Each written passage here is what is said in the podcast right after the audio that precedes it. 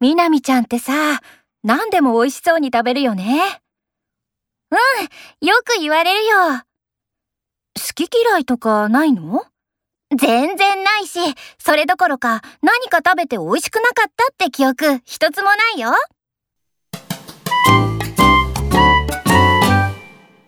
田中さんは食べ物の好き嫌い何かあるんですかお刺身とかお寿司がダメなんですよ。